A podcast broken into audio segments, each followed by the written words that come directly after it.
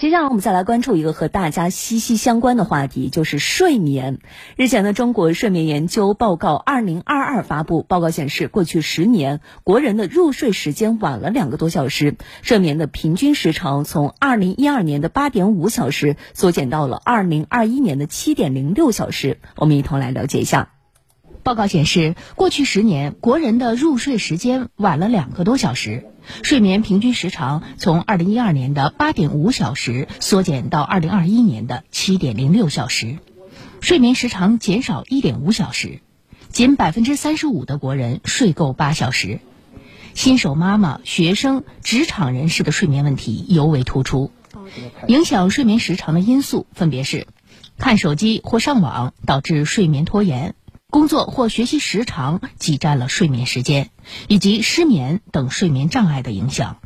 解决这些问题的话，一方面呢要保持一个良好的一个精神状态啊，情绪要乐观；另外一方面就是生活要相对规律。我建议大家应该在十点到十一点这样的时间睡觉，最晚不要超过十二点。这边时间呢最好能维持七到八个小时。睡醒以后呢啊，精神状态饱满，就说明。你的睡眠是健康的。如今呢，熬夜在年轻人群体当中越来越普遍，用最贵的眼霜熬最晚的夜啊，似乎成了很多朋友的生活常态。是啊，最近有一档名字叫做《十一点睡吧》的网络综艺节目火了，不知道你有没有看过啊？节目给这些喜欢熬夜、有晚睡拖延症的朋友开了个处方，在技术上帮助人们轻松入眠。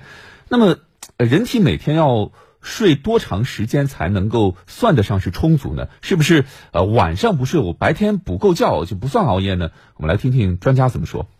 大家都比较关心啊，究竟几点睡才算熬夜？一般情况下来说，我们是建议十一点前就睡觉。一般超过十一点以后呢，我们就基本上属于熬夜了。因为正常的情况下，十二点到两点。这个是睡眠的最佳时间，而我们正常的睡眠时间呢，应该是从夜晚的十一点开始。如果说您入睡的时间过晚，在十二点到凌晨两点之间呢，就达不到我们要的睡眠的深度，就无法保证我们进入到深度睡眠的状态，会影响到我们的睡眠质量。所以说呢，我们建议是十一点前，正常情况下，哎，我们十五分钟左右，哎，进入睡眠，这样呢就能保证一个。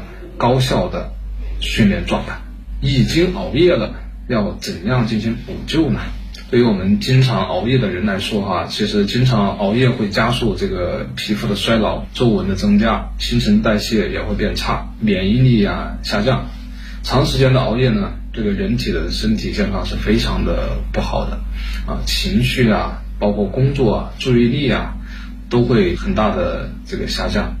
因此呢，我们是建议大家尽量的不要熬夜啊。但如果说工作的原因或者是身体的原因，这个睡眠质量确实下降了，不得不熬夜了，那么我们要做哪些措施进行挽回呢？特别是您单纯的想通过这个补觉的方式啊，这个就更不可取了啊。因为如果说您晚上没睡，哎，白天又睡多了，这反而就打破了咱们的睡眠的规律，会进一步的加重咱们晚上失眠。那么第一个就是啊，如果您睡眠的时间确实是不够，那么呢，您就想办法尽量的提高这个睡眠的质量。您可以改善这个睡眠的环境啊，把家里的卧室布置的更加的安静、黑暗、舒适。第二呢，如果说环境过于嘈杂，那您可以用上眼罩啊，戴上耳塞，这样呢，给自己营造一个更好的睡眠环境，这样就可以提高咱们的睡眠的质量。